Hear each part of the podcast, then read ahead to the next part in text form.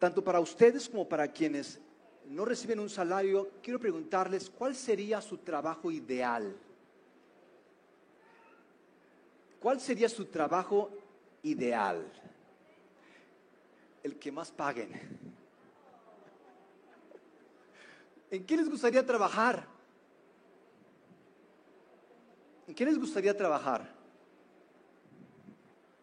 Donde no tenga que trabajar. Siento que ese me caería muy bien.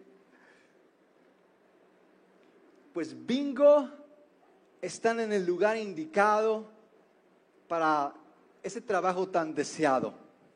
El trabajo en donde pueden ganar más y donde no tienen que trabajar es el trabajo que Dios quiere hacer en ustedes. El trabajo en donde van a ganar más y donde no van a tener que trabajar es el trabajo que Dios quiere hacer en, en ustedes. ¡Uh! ¿Cuántos se alegran de estar aquí en esta mañana? ¡Oh, Señor, gracias! Necesitaba ya cambiar de jefe. Señor, ya no aguantaba ese jefe. Señor, gracias por recibirme. Yo tengo buenas noticias que compartirles hoy y acerca de ese increíble trabajo que Dios nos tiene, que es el trabajo que Él quiere hacer, pero lo posponemos. Consideramos, nos consideramos desempleados. Señor, prefiero tener ese jefe, pero si es bueno. Todos, yo creo que todos, todos sin excepción, tenemos el deseo de usar nuestra vida para algo trascendente. Cuando no usamos nuestra vida en eso trascendente, como que nuestra vida se pierde, literal, se pierde, ya sea en preocupaciones, en pasiones, en presiones, en prisiones se pierde cuando no estamos viviendo para ese algo trascendente, cuando no estamos siendo parte de ese algo que es mucho más allá de nosotros, nuestra vida se pierde. Eh, hace algunas semanas conocimos la historia de, tengo un sobrino, muy simpático el sobrino, y y quería trabajar. Le dijo a sus papás, ¿saben qué? Quiero trabajar. Y no es que en la casa esté faltando el pan, no es que esté medios cortos de economía o que él ya se vaya a graduar como para que quiera trabajar. Sin embargo, quiere trabajar. Y lo sorprendente es que tiene dos años. Que, véanlo, de hecho.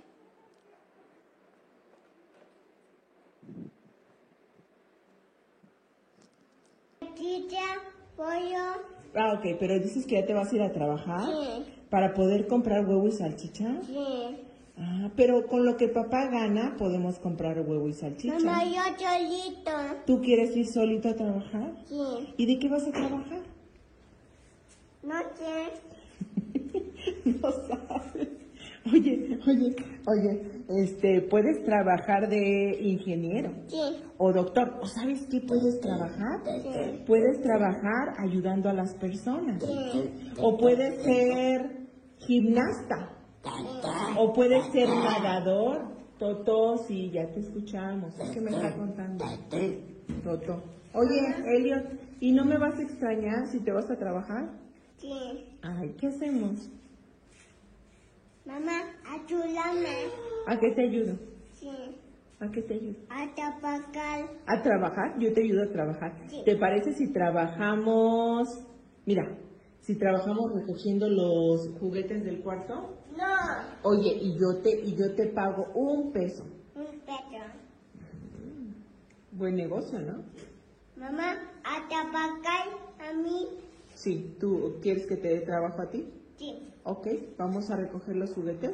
Sí. Oye, ¿cuánto quieres que te pague? ¿Un peso o dos pesos? Dos pesos. Dos pesos. Sí. Ok, muy buena paga. Mamá, aquí.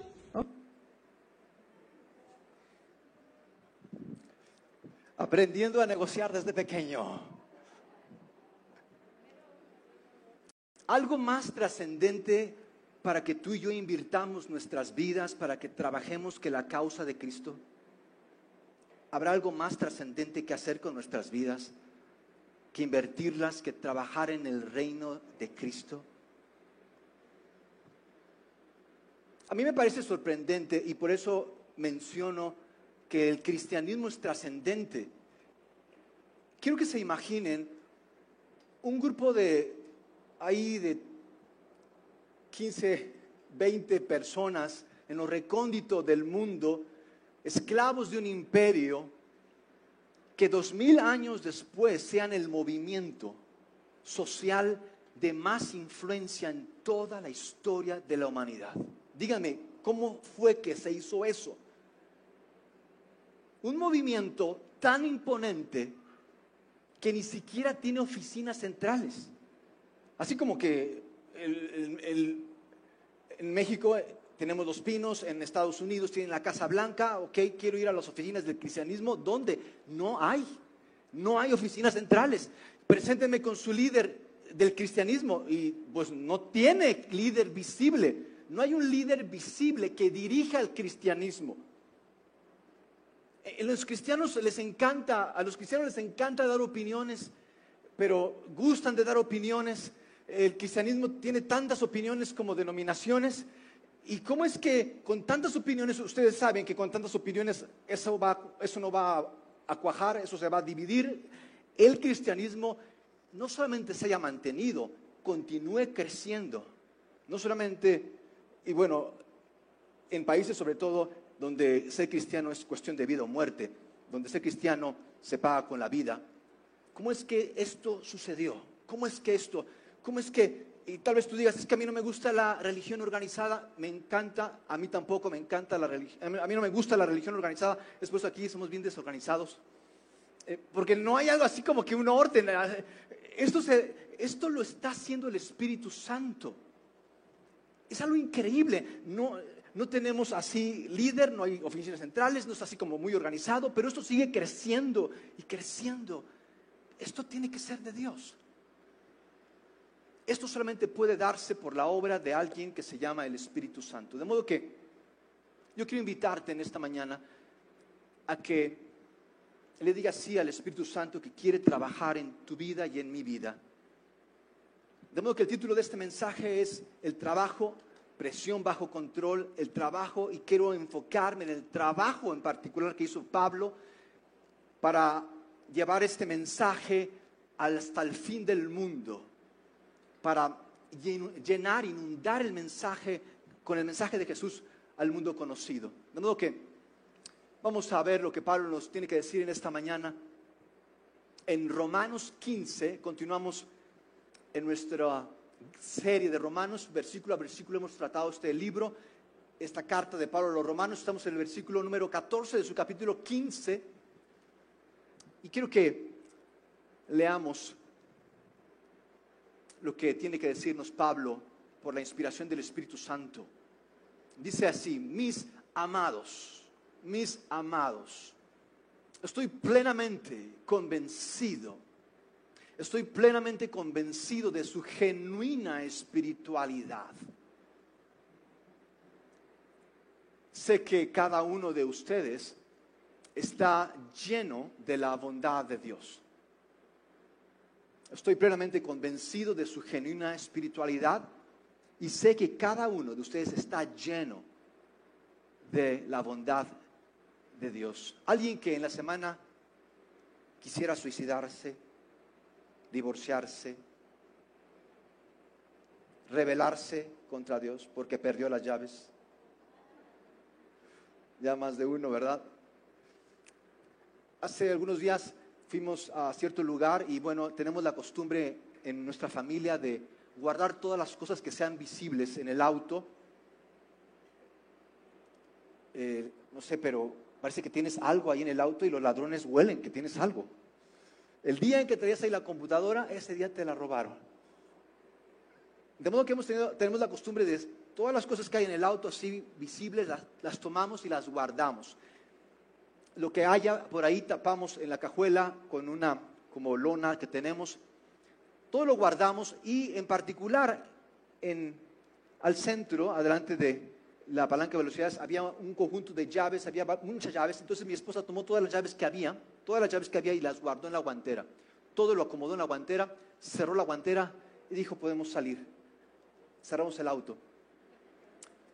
Tres días después yo tuve que salir y al salir tenemos ahí en su casa, en el estacionamiento ponemos ahí las llaves. Y al salir y tomar las llaves veo que las llaves no están en su lugar. De modo que dije, de modo que me supuse que alguien las había tomado. Dije, bueno, alguien las tomó. Seguramente alguien las tomó. Y eran mis llaves. Las llaves, mis llaves. Hay como tres llaves. Yo tengo las mías. Porque agarran las mías. Pero Dios los bendiga. Me voy, parto. Al regresar, le había pedido a mi hijo, porque no llevaba llaves, le dije, por favor, estate atento porque regreso bien rápido, debo que me abras.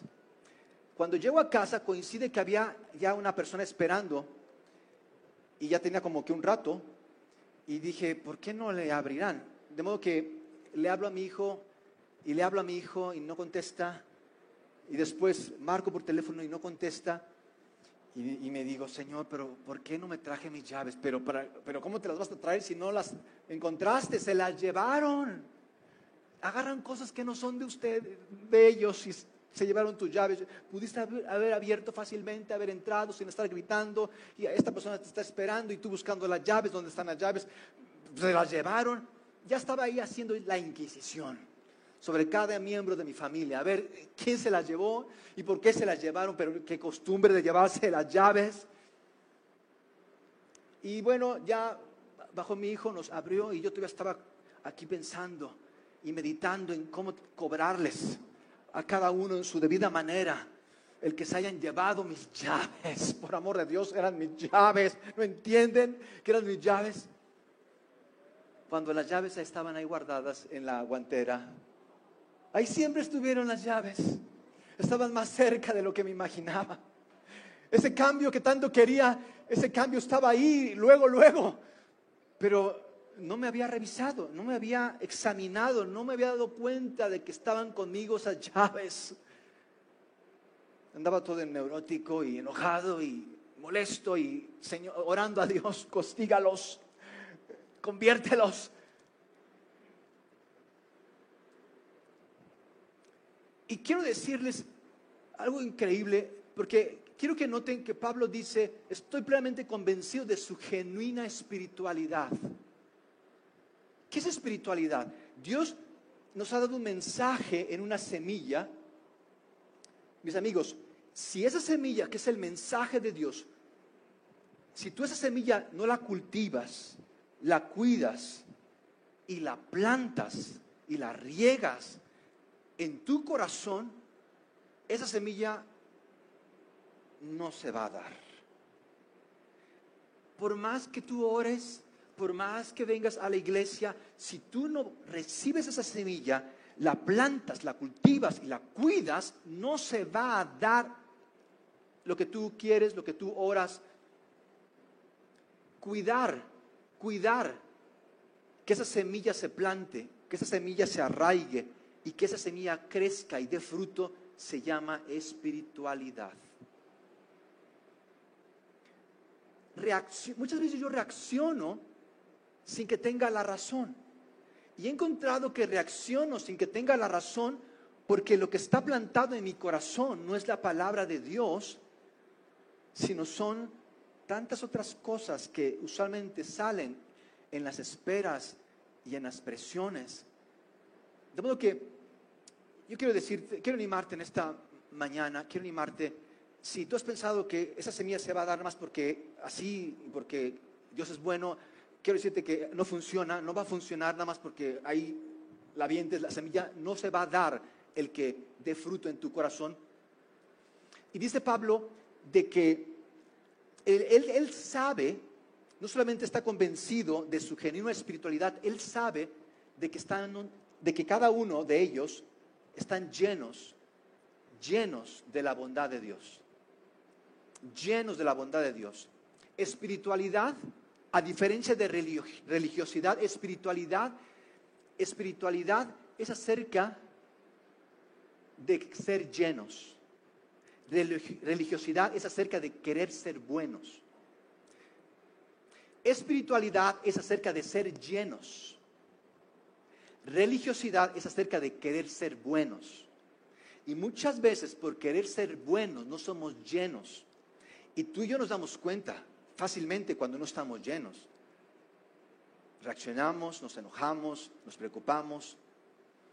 La única manera en la que tú y yo podemos desarrollar una genuina espiritualidad no es en querer ser buenos. De hecho, los que querían ser buenos, que usualmente es el otro lado de querer ser malos, los que querían ser buenos resultaron que mataron a Jesús, fueron los que le dijeron no a Jesús y sí a su voluntad y, y- se echaron a Jesús. Esos, esos eran los buenos.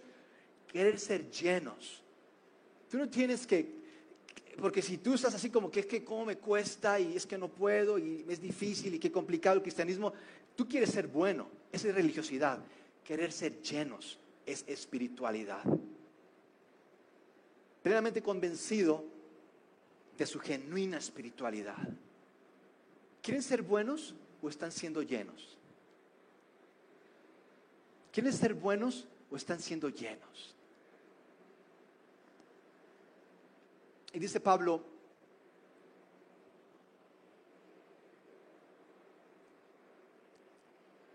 está hablándonos Pablo de que quiere hablarnos de ciertas cosas.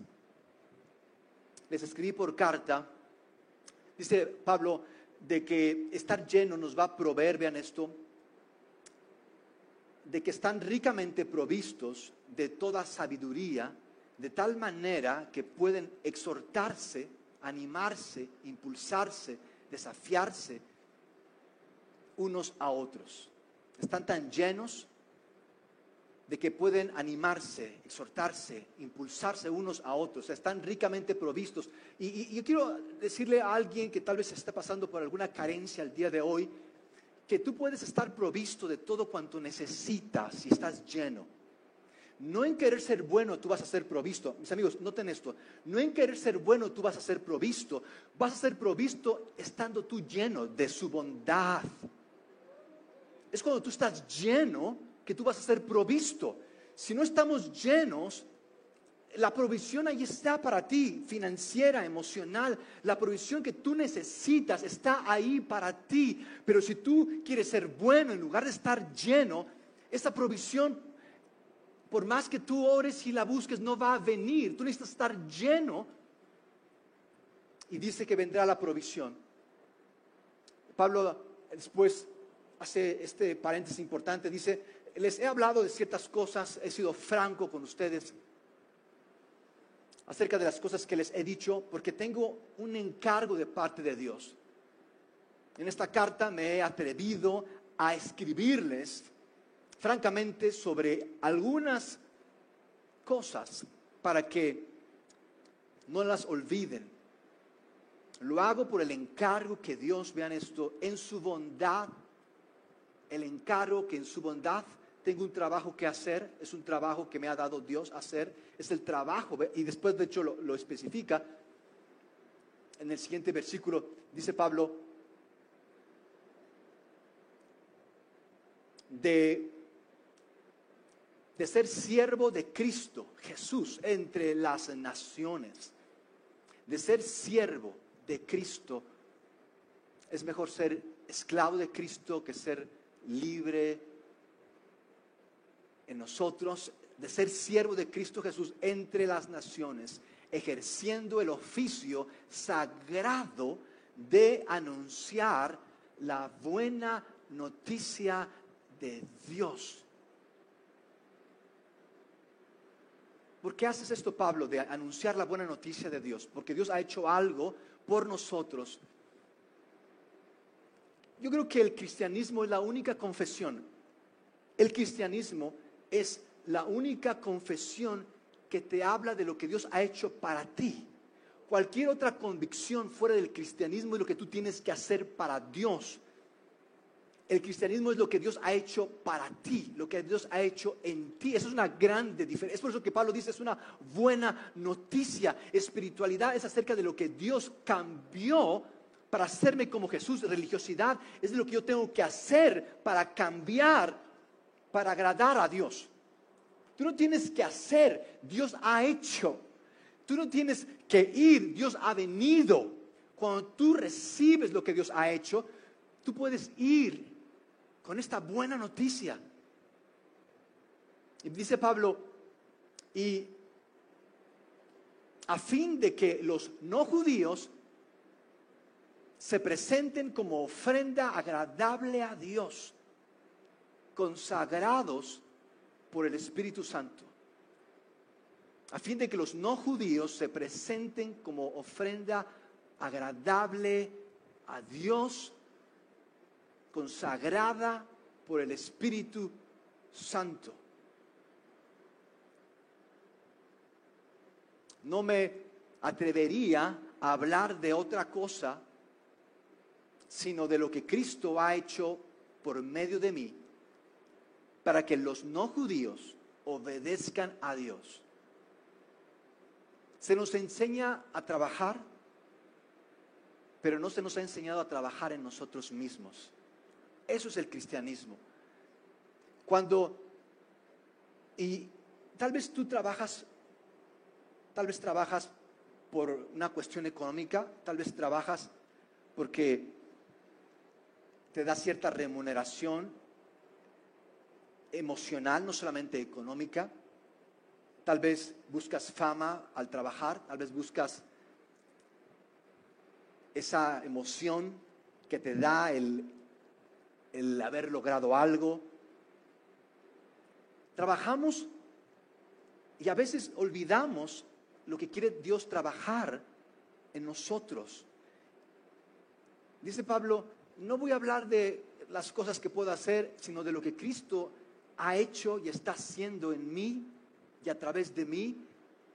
Ese es el trabajo que quiero hacer, ese es el trabajo que más me gusta, lo que Dios está... Y, yo, yo, creo que, yo creo que va a haber un punto en que tú te aburras de tu trabajo, va a haber un punto en que tú te estanques en tu trabajo y digas, es que ya no me gusta ahí, voy a fuerzas y estoy cansado de repetir lo mismo y tal vez estés ya estresado de tu trabajo y, ya odias a la gente por el trabajo, tantas cosas. Eh, apenas leí un artículo en la semana donde se hizo una reunión aquí en México de la Organización Internacional del Trabajo y en, este, en esta reunión se dio un informe acerca de que en el mundo al año mueren cuatro millones de personas. Imagínense, dicen que mueren más personas por el trabajo que por el azúcar, que ya de por sí son muchas mueren cuatro millones de personas al año por sus trabajos, ya sea presiones, ambientes laborales, relaciones con el jefe. Cuatro millones de personas. Tal vez tú te sientes estancado, estresado en tu trabajo. Yo quiero decirte que si tu prioridad es el trabajo que Dios está haciendo en ti, tú nunca te vas a sentir estancado, ni cansado, ni estresado. Si tu prioridad porque nuestra prioridad es protegernos o preservarnos. Que nuestra prioridad sea el propósito que Dios tiene para nuestras vidas. Es el trabajo de Dios en nosotros. Tú no vas a sentirte, quiero animarte en esto, a que tú le digas sí a lo que Dios quiere hacer en tu vida, porque nunca, escúchame esto, no vas a sentirte estancado ni aburrido si Dios está trabajando. Porque con tanta facilidad relacionamos lo que hacemos con quienes somos. Y si dejamos de hacer lo que hacemos, ya no somos y sentimos que no nos encontramos porque hemos relacionado lo que hacemos con quienes somos y tú no eres lo que haces, por bien que lo hagas.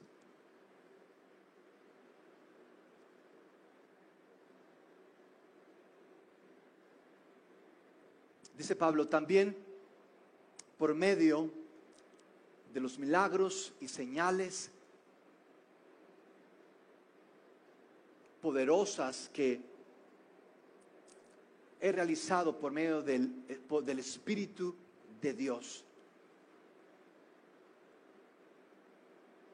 He estado predicando el Evangelio de Cristo.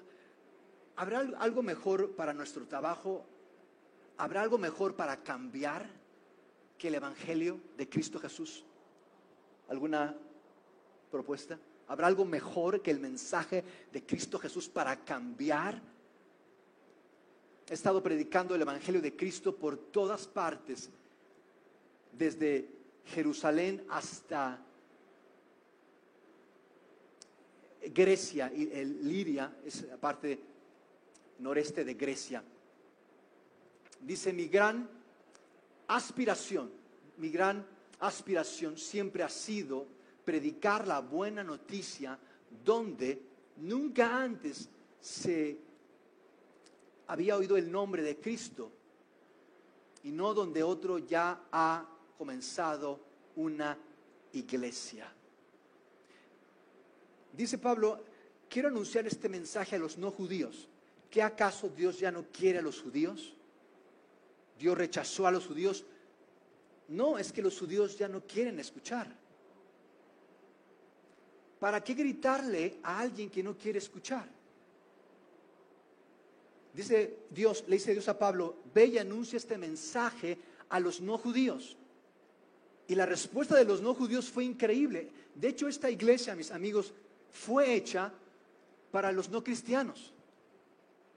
Algunos cristianos llegan a la iglesia y empiezan a hacer preguntas, que por qué no hacen esto, que por qué no hacen aquello, y usualmente lo hacen porque quieren cosas que hacen o que hacían en sus iglesias, cuando en sus iglesias se enfocaban en los cristianos. Pero esta iglesia no está enfocada en cristianos, está enfocada en no cristianos. No queremos cristianos. De hecho, cuando comenzamos la iglesia, pensamos, esta iglesia es para gente que no le gusta la iglesia. Para toda la gente que no le gusta la iglesia, esta iglesia. Vamos a hacer cosas que gusten para gente que no, gusta, que no gusta de la iglesia. Yo sé que a los que les gusta la iglesia les va a ofender porque es que yo quiero que cantar más y quiero que me toque el espíritu y cosas raras. Pero dice Pablo, nosotros no vamos a trabajar así, nosotros no vamos a vivir así, nosotros no vamos a hacer esto. De hecho, les cuento que falta menos de un mes. En septiembre comenzamos nuestra nueva serie, la serie esperada todo el año. Me decía alguien por ahí, es la serie que más me gusta. Yo decía, ay, ¿qué, ¿cómo me anima eso? La serie de va a estar de, va a estar de, y va a estar de película, literal, porque pasamos películas cada semana que fueron nominadas al Oscar, puedes enviarme la propuesta que tú tengas, tal vez la incluya. Vemos películas y, la, película la intersectamos con verdades de la escritura y hacemos ahí una revoltura bien padre, de modo que no te pierdas, pero hacemos esta serie pensando especialmente en los no cristianos y preparamos la serie y vemos las películas, lo que puede ser mejor para, para poder eh, ir a los no cristianos. Porque no decimos, bueno, vamos a hacer reuniones de oración toda la noche. queremos para los no cristianos. Es lo que Dios nos llama a hacer, es el encargo que Dios nos ha dado. Hacemos todo eso, ya tenemos todo listo. Inviten a alguien. Invitan a cristianos. Aquí nos van a orar. Aquí nos van a abrir la Biblia. Dice, Señor, Pablo se moría. ¿eh? Pablo se moría.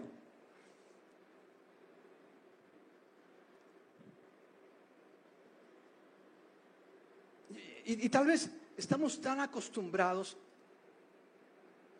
hemos, hemos hecho un cristianismo a nuestra medida.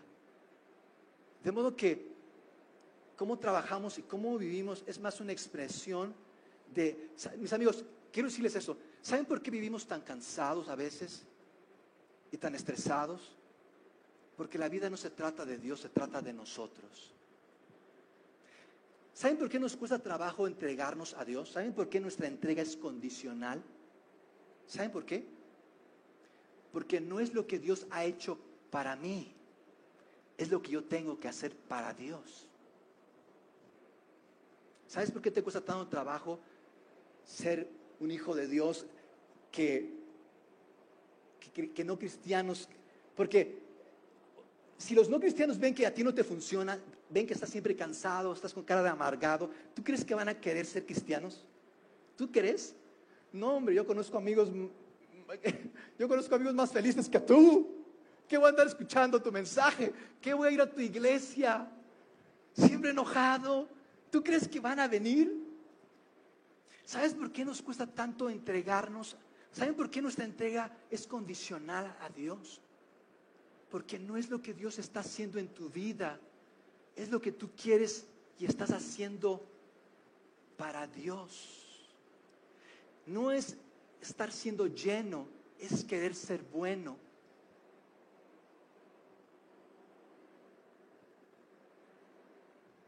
Y dice Pablo, he seguido el, vean esto, he seguido el plan, he seguido el plan que mencionan las escrituras donde dice los que nunca se enteraron de él, los que nunca vieron verán y los que nunca oyeron escucharán. Los que nunca, los que no les interesa, mis amigos, esta iglesia es para los que no les interesa de Dios, los que no quieren saber de la iglesia, los que son ateos, los que no, les importa la Biblia, para eso. No los que ven la Biblia eh, y la ponen allá en la entrada de sus casas y, creen que porque ponerla ahí ya sabe ir el diablo. Miren, tú puedes leer la Biblia, tú puedes leer la escritura e, e interpretarla desde tu ego y no te va a hacer ningún efecto. Tú puedes leer la Biblia, la escritura, e interpretarlas desde tu ego y no cambiarte. Leerla toda la vida y con las mismas cuestiones y, y no cambiarte. Pero cuando tú lees la escritura interpretada por el Espíritu, tu vida tiene que cambiar. Tú no tienes así como que, Señor, ¿en serio puedes? Es un viento que te arrasa, es un viento que te llena, es algo que te cambia. El otro día me decía un joven, eh, estaba buscando trabajo, yo había tenido varios trabajos, pero eran trabajos que le estresaban, eran trabajos que no le pagaban tan bien.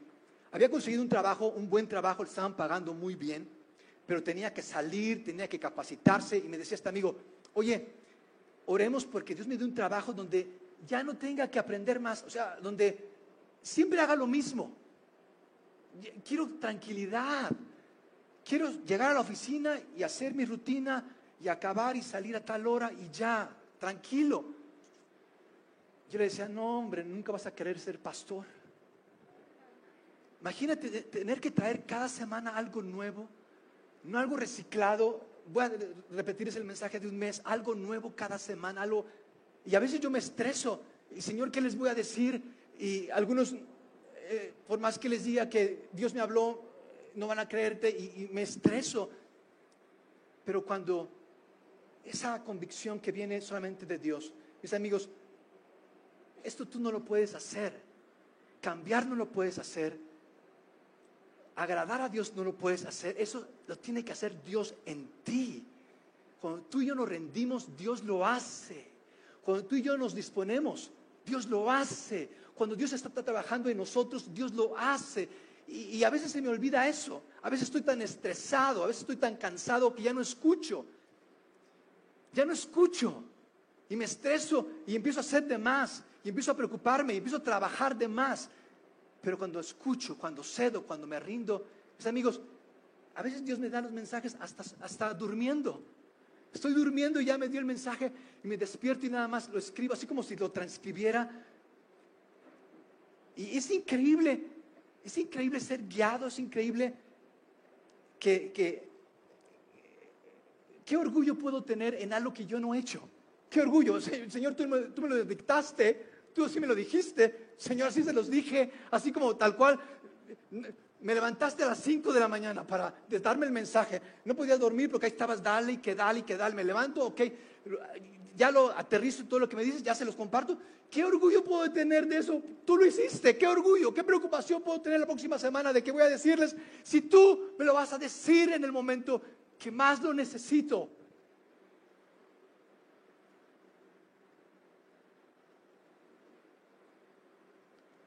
Dice Pablo, de hecho, mi visita a ustedes se demoró tanto porque he estado proclamando por todos esos lugares he estado compartiendo, he estado hablando, lo único que he hecho, lo que tú estás haciendo en mí, a través de mí, lo increíble que eres, lo bueno que eres, lo que has hecho por y para mí en Cristo Jesús, lo que significa vivir el Evangelio, lo que significa tener una relación contigo, lo que significa abrazar la esperanza, lo que significa estar lleno, porque vivimos en un mundo que quiere ser bueno, que es el otro lado de ser malo. Todos los que quieren ser buenos finalmente descubren cuán malos son.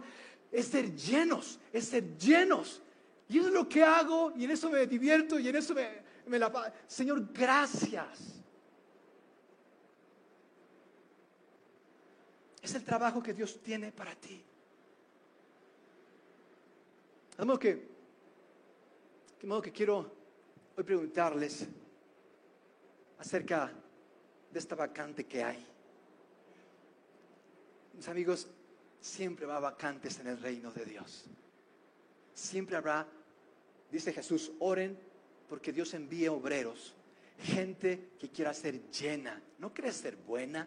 Porque aquí, está, aquí prohibimos la entrada, aquí no se aceptan personas buenas. Prohibida la entrada a personas buenas. Aquí solamente personas reales, que saben quiénes son y que saben que no pueden, que saben que, que, que hacen lo que hacen para agradar a otros, pero a veces nos olvidamos de agradar a Dios y que solamente es Cristo haciendo su obra en nosotros quien puede cambiarnos. No, aquí quiero preguntarte, ¿será hoy en que digas sí, que des tu primer paso para que Dios trabaje en tu vida, para que sea el Espíritu en tu vida a través de ti y no mi yo, mi carne, mi voluntad, sea el Espíritu a través de ti? Y cada vez que tú y yo cedemos a Dios, tú y yo ganamos a Dios. Cada vez que tú y yo cedemos a Dios, ganamos a Dios. ¿qué les parece si parece si nos ponemos de pie por un minuto? ¿Y qué les parece si oramos ahí en tu lugar? Yo te animo, si tú no has hecho esta oración, si tú no te has dirigido a Dios por culpa, miedo, vergüenza, si tal vez vienes de un ambiente donde te han exigido y, y te han dicho de que si no haces y si no te estás muriendo, no ganas el favor de Dios y hoy estás así estresado por tantas cosas, porque no has escuchado esta buena noticia de que Dios ha hecho algo por ti y Dios quiere hacer algo en ti, que Dios tiene un trabajo y quiere hacerlo a través de ti. Yo quiero invitarte en esta mañana a que des ese paso a Dios, que nos ha hecho correr en tantas direcciones menos hacia ti, en el nombre de Jesús que tu voz, que esa voz que hablaste en la cruz de consumado es, consumado es, resuene en lo profundo de nuestro corazón, trayéndonos la seguridad eterna de que somos tuyos, de que nos has comprado, de que te pertenecemos y de que hay un increíble propósito en ti para vivir. En el nombre de Cristo Jesús. Amén, amén y amén. ¿Cuántos pueden dar un aplauso a aquel?